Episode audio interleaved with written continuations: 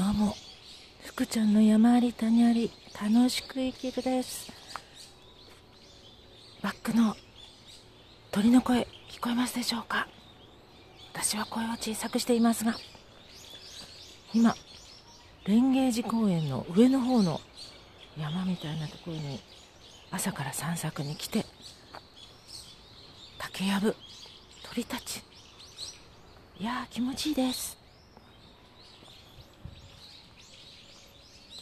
急に配信したくなって今録音してます。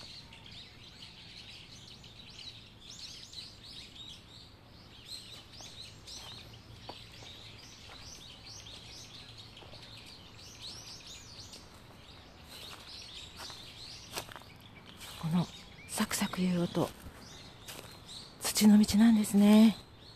彼は踏んでいます。この音です。